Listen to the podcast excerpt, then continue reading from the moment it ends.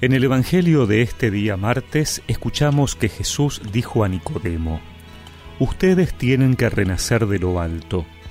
El viento sopla donde quiere, tú oyes su voz, pero no sabes de dónde viene ni a dónde va. Lo mismo sucede con todo el que ha nacido del Espíritu. ¿Cómo es posible todo eto? le volvió a preguntar Nicodemo. Jesús le respondió, Tú, que eres maestro en Israel, ¿no sabes estas cosas? Te aseguro que nosotros hablamos de lo que sabemos y damos testimonio de lo que hemos visto, pero ustedes no aceptan nuestro testimonio. Si no creen cuando les hablo de las cosas de la tierra, ¿cómo creerán cuando les hable de las cosas del cielo?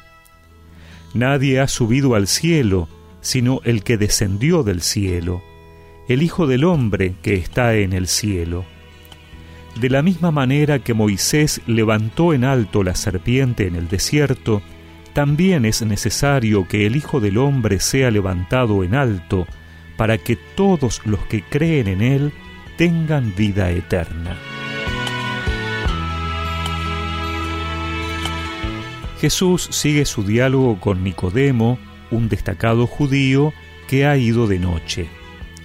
Jesús le ha dicho que tiene que renacer de lo alto, del agua y del espíritu, pero Nicodemo no comprende qué le quiere decir. Jesús está hablando de la vida nueva que traerá cuando muera, cuando sea levantado en alto en la cruz, y así todo el que crea en Él tendrá vida eterna. Lo que Jesús le pide a Nicodemo es que crea, que crea en Él, porque Él es el único que vino del cielo, que está en el cielo, y por eso conoce de lo que habla. Así Jesús se presenta como Dios. Por lo tanto, para conseguir esa vida eterna necesitamos creer en Él y creerle a Él. Es decir, creer que Jesús es el Hijo de Dios y creerle lo que Él nos enseña. Estos dos aspectos fundamentales para nuestra salvación no solo son importantes en nuestra comprensión, sino también en cómo lo presentamos a los demás. Hay quienes buscan presentar a Jesús como un profeta, un maestro, o limitarlo a su aspecto humano y social. Cuando hablamos de Él, nunca podemos olvidar que es verdadero Dios y verdadero hombre. Pero además, Creerle a Él, creer en lo que nos dice, implica asumir en nuestra vida sus enseñanzas. Si no es así, nuestra fe no tendría implicancias en la vida y por lo tanto sería solo un bello espiritualismo. Y si esto resulta difícil, para eso Jesús nos ha dejado su Espíritu Santo, que es siempre dinámico, sopla donde quiere Dejémonos guiar por esa fuerza que nos da el entendimiento para las cosas de Dios.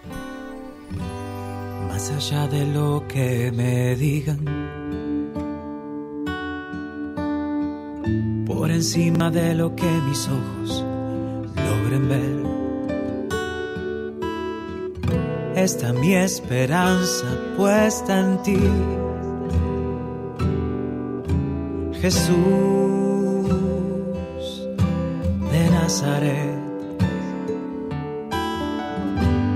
más allá de toda teoría, por encima de lo que me canse, caminar en fe. Está mi confianza puesta en ti.